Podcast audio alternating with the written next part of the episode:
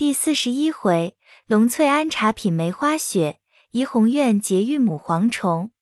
话说刘姥姥两只手比着说道：“花儿落了结个大倭瓜。”众人听了，哄堂大笑起来。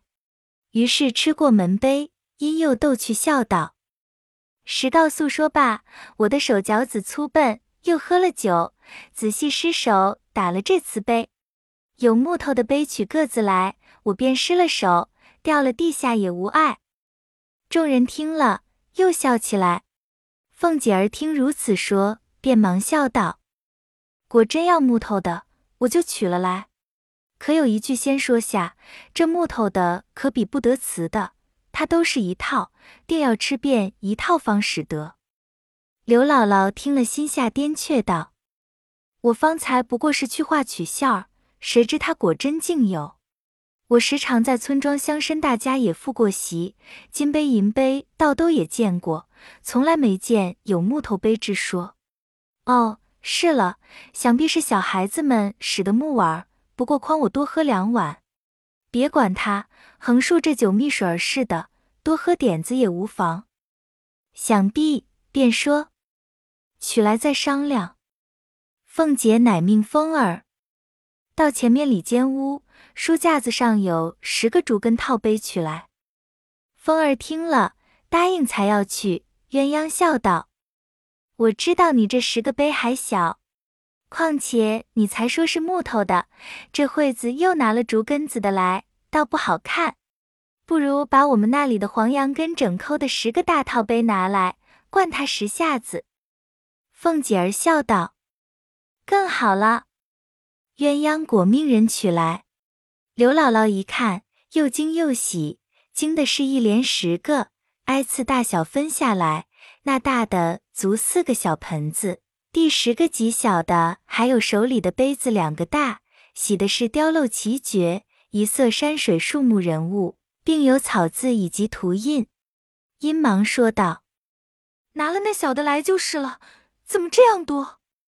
凤姐儿笑道：“这个杯没有喝一个的理。”我们家因没有这大量的，所以没人敢使它。姥姥既要，好容易寻了出来，必定要挨次吃一遍才使得。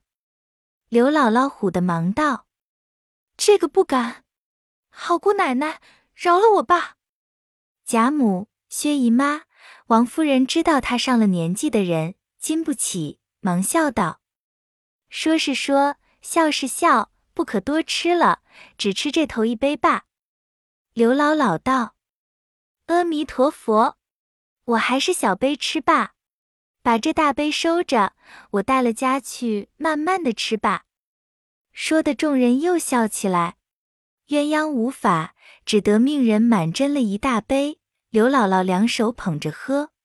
贾母、薛姨妈都道：“慢些，不要呛了。”薛姨妈又命凤姐儿布了菜，凤姐笑道：“姥姥要吃什么，说出名来，我煎了喂你。”刘姥姥道：“我知什么名，样样都是好的。”贾母笑道：“你把茄想煎些喂他。”凤姐儿听说，一言煎些茄想送入刘姥姥口中，因笑道。你们天天吃茄子，也尝尝我们的茄子弄得可口不可口？刘姥姥笑道：“别哄我了，茄子跑出这个味儿来了，我们也不用种粮食，只种茄子了。”众人笑道：“真是茄子，我们再不哄你。”刘姥姥诧异道：“真是茄子，我白吃了半日，姑奶奶再喂我些，这一口细嚼嚼。”凤姐儿果又煎了些放入口内，刘姥姥细嚼了半日，笑道：“虽有一点茄子香，只是还不像是茄子。告诉我是个什么法子弄的，我也弄着吃去。”凤姐儿笑道：“这也不难，你把裁下来的茄子把皮了，只要净肉，切成碎丁子，用鸡油炸了，再用鸡脯子肉并香菌、新笋。”蘑菇、五香腐干、各色干果子，俱切成丁子，用鸡汤煨干，将香油一收，外加糟油一半，盛在瓷罐子里封严，要吃时拿出来，用炒的鸡瓜一拌就是。刘姥姥听了，摇头吐舌说道：“我的佛祖，倒得十来只鸡来配它，怪到这个味儿。”一面说笑，一面慢慢的吃完了酒，还只管细玩那杯。凤姐笑道：“还是不足兴，再吃一杯吧。”刘姥姥忙道。了不得，那就醉死了！我因为爱这样饭，亏他怎么做了？鸳鸯笑道：“酒吃完了，到底这杯子是什么木的？”刘姥姥笑道：“怨不得姑娘不认得，你们在这金门绣户的，如何认得木头？我们成日家和树林子做街坊，困了枕着他睡，乏了靠着他坐，荒年间饿了还吃他。”眼睛里天天见他，耳朵里天天听他，口里天天讲他，所以好歹真假我是认得的，让我认一认。一面说，一面细细端详了半日，道：“你们这样人家断没有那件东西，那容易得的木头，你们也不收着了。我掂着这杯体重，断乎不是杨木，这一定是黄松的。”众人听了，哄堂大笑起来。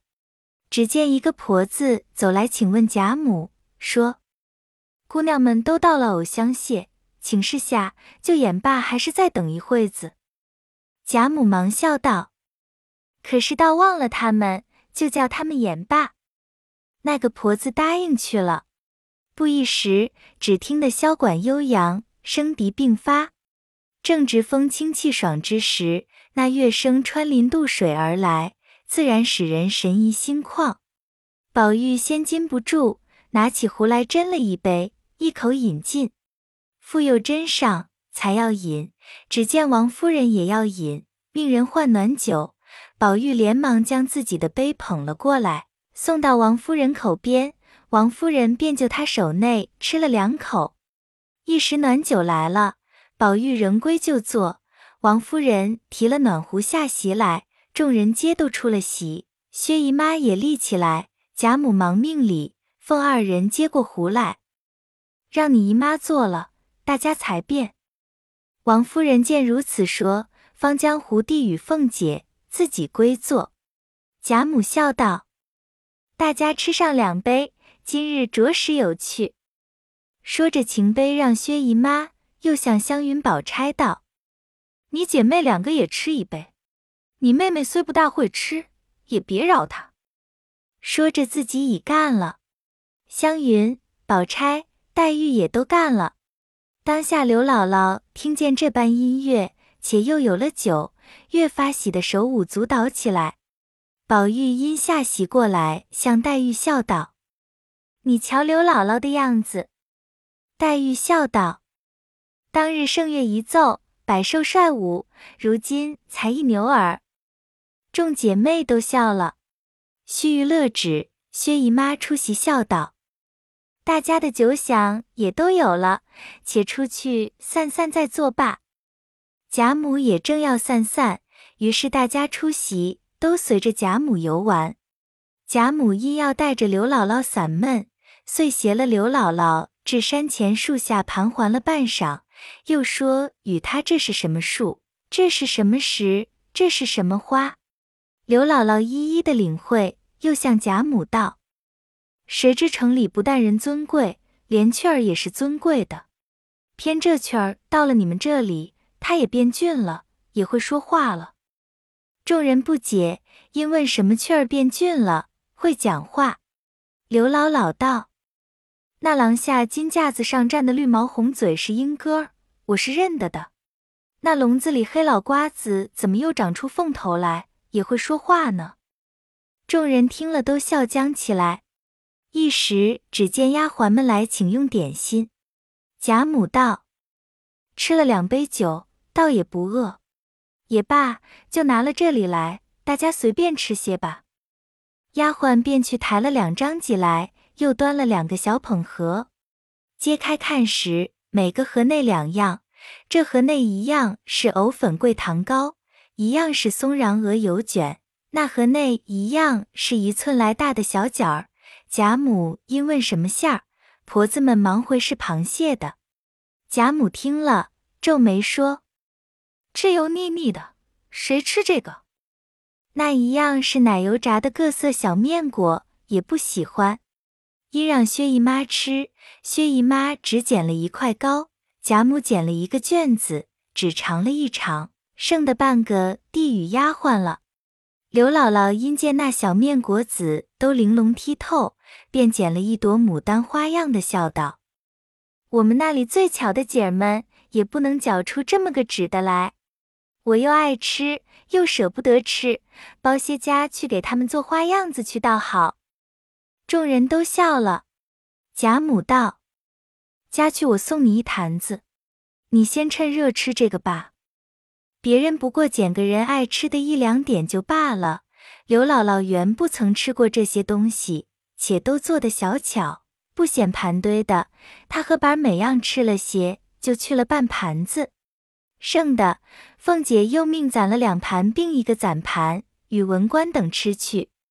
忽见奶子抱了大姐儿来。”大家哄他玩了一会，那大姐儿因抱着一个大柚子玩的，忽见板儿抱着一个佛手，便也要佛手。丫鬟哄他取去，大姐儿等不得，便哭了。众人忙把柚子与了板儿，将板儿的佛手哄过来与他才罢。那板儿因玩了半日佛手，此刻又两手抓着些果子吃，又忽见这柚子又香又圆，更觉好玩。且当球踢着玩去，也就不要佛手了。当下贾母等吃过茶，又带了刘姥姥至龙翠庵来，妙玉忙接了进去。志院中见花木繁盛，贾母笑道：“到底是他们修行的人，没事常常修理，比别处越发好看。”一面说，一面便往东禅堂来。妙玉笑往里让，贾母道。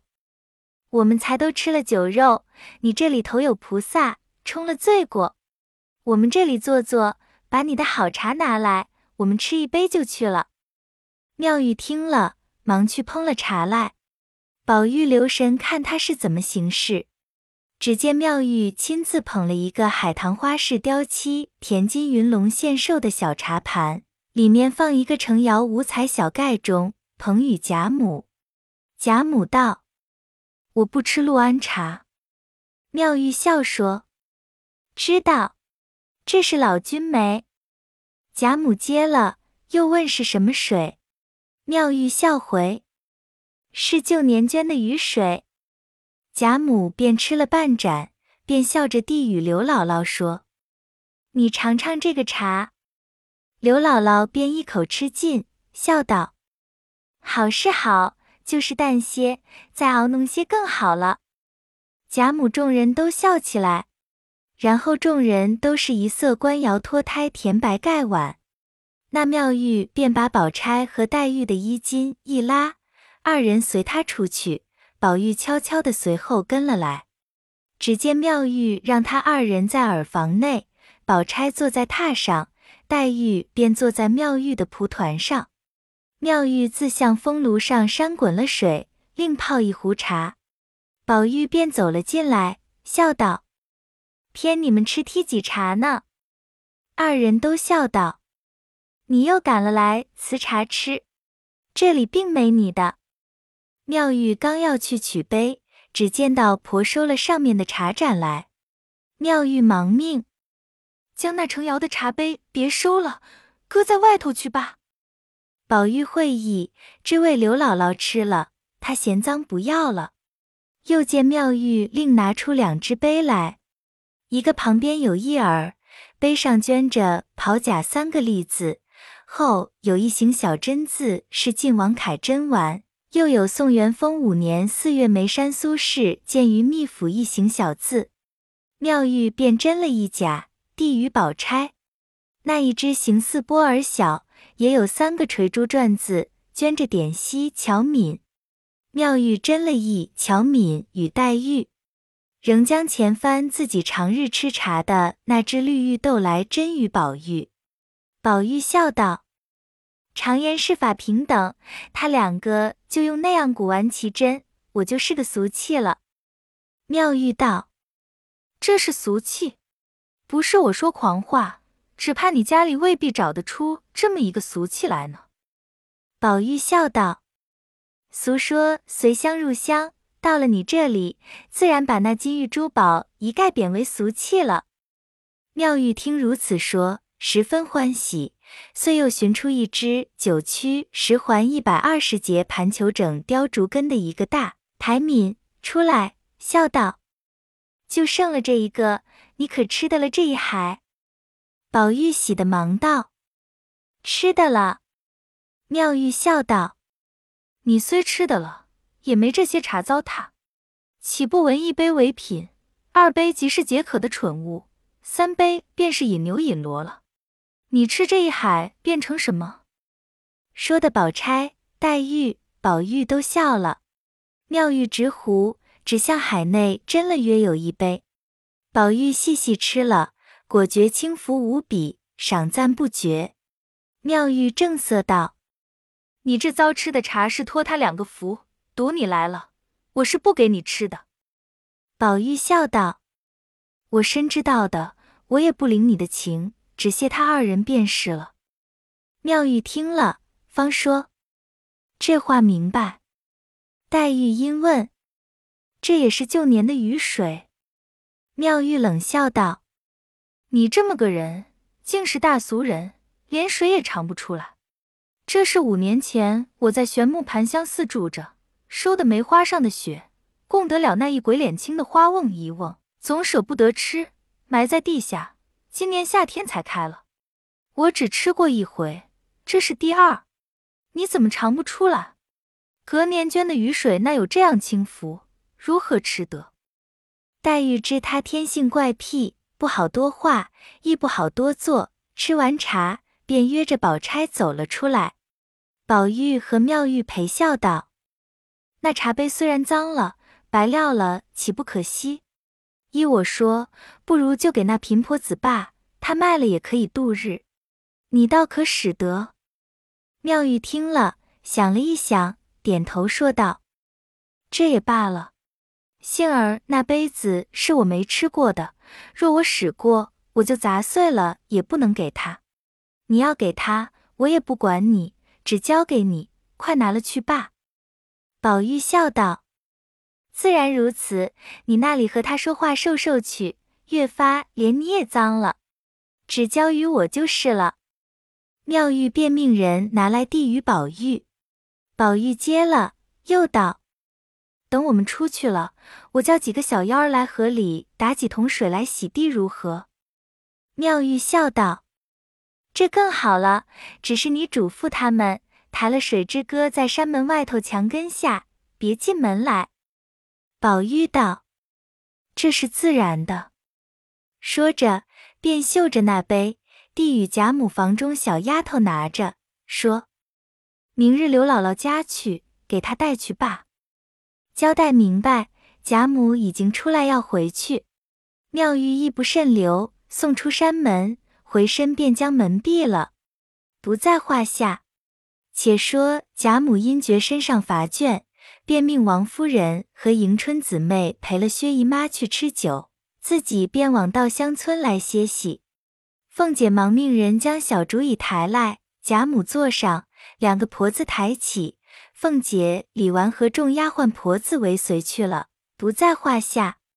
这里薛姨妈也就辞出，王夫人打发文官等出去，将攒和伞与众丫鬟们吃去，自己便也成空歇着，随便歪在方才贾母坐的榻上，命一个小丫头放下帘子来，又命她垂着腿，吩咐她：“老太太那里有信，你就叫我。”说着，也歪着睡着了。宝玉、湘云等看着丫鬟们将攒盒搁在山石上，也有坐在山石上的，也有坐在草地下的，也有靠着树的，也有傍着水的，倒也十分热闹。一时又见鸳鸯来了，要带着刘姥姥各处去逛，众人也都赶着取笑。一时来至省亲别墅的牌坊底下，刘姥姥道。哎呀，这里还有个大庙呢！说着，便爬下磕头。众人笑弯了腰。刘姥姥道：“笑什么？这牌楼上字我都认得。我们那里这样的庙宇最多，都是这样的牌坊，那字就是庙的名字。”众人笑道：“你认得这是什么庙？”刘姥姥便抬头指那字道：“这不是玉皇宝殿四字。”众人笑得拍手打脚，还要拿他取笑。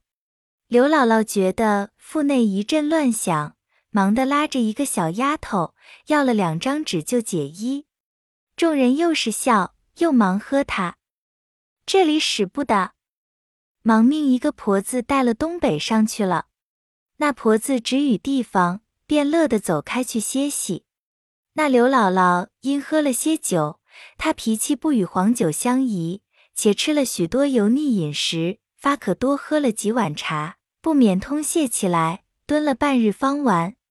急出厕来，酒被封尽，且年迈之人蹲了半天，忽一起身，只觉得眼花透眩，辨不出路径。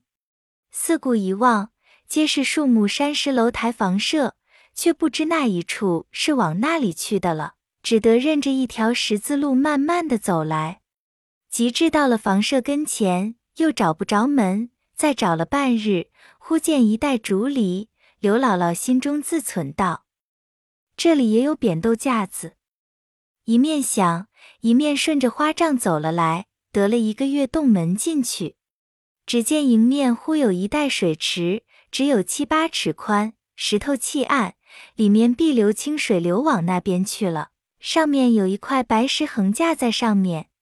刘姥姥便渡石过去，顺着石子甬路走去，转了两个弯子，只见有一房门。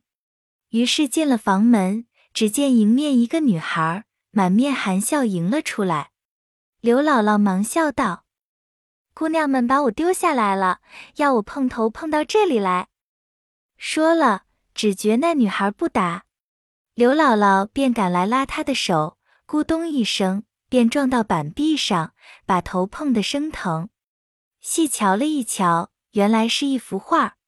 刘姥姥自忖道：“原来画儿有这样活凸出来的。”一面想，一面看，一面又用手摸去，却是一色平的。点头叹了两声，一转身方得了一个小门，门上挂着葱绿撒花软帘。刘姥姥先连进去。抬头一看，只见四面墙壁玲珑剔透，琴键平炉皆贴在墙上，锦笼纱罩，金彩珠光，连地下踩的砖皆是碧绿凿花，竟越发把眼花了。找门处去，那里有门，左一架书，右一架屏，刚从屏后得了一门转去，只见他亲家母也从外面迎了进来。刘姥姥诧异，忙问道。你想是见我这几日没家去，亏你找我来。那一位姑娘带你进来的，她亲家只是笑，不还言。刘姥姥笑道：“你好没见世面，见这园里的花好，你就没死活带了一头。”他亲家也不答，便心下忽然想起，常听大富贵人家有一种穿衣镜，这别是我在镜子里头呢吧？说毕，伸手一摸，再细一看，可不是，四面雕空紫檀板壁，将镜子嵌在中间。因说：“这已经拦住，如何走出去呢？”一面说，一面只管用手摸。这镜子原是西洋机阔，可以开合。不意刘姥姥乱摸之间，奇力巧合，便撞开消息，掩过镜子，露出门来。刘姥姥又惊又喜，迈不出来。忽见有一副最精致的床帐，她此时又带了七八分醉，又走乏了，便一屁股坐在床上，只说歇歇，不成望身不由己，前仰后合的，朦胧着两眼，一歪身就睡熟在床上。且说众人等他不见，板见没了他姥姥，急得哭了。众人都笑道。别是掉在茅厕里了，快叫人去瞧瞧。因命两个婆子去找，回来说没有。众人各处搜寻不见，袭人却骑道路，是他醉了迷了路，顺着这一条路往我们后院子里去了。若进了花帐子，到后房门进去，虽然碰头，还有小丫头们知道；若不进花帐子，再往西南上去，若绕出去还好；若绕不出去，可够他绕回子好的。我且瞧瞧去。一面想，一面回来，进了怡红院，便叫人。谁知那几个房子里，小丫头已偷空玩去了。袭人一直进了房门，转过几景格子，就听得鼾吼如雷，忙进来，只闻见酒屁臭气，满屋一瞧，只见刘姥姥扎手捂脚的仰卧在床上。袭人这一惊不小，慌忙赶上来，将她没死活的推醒。那刘姥姥惊醒，睁眼见了袭人。连忙爬起来道：“姑娘，我失错了，并没弄脏了床帐。”一面说，一面用手去掸。袭人恐惊动了人，被宝玉知道了，只向他摇手，不叫他说话，忙将顶内住了三四把百合香，仍用罩子罩上，些须收拾收拾，所喜不曾呕吐，忙悄悄的笑道：“不相干。”有我呢，你随我出来。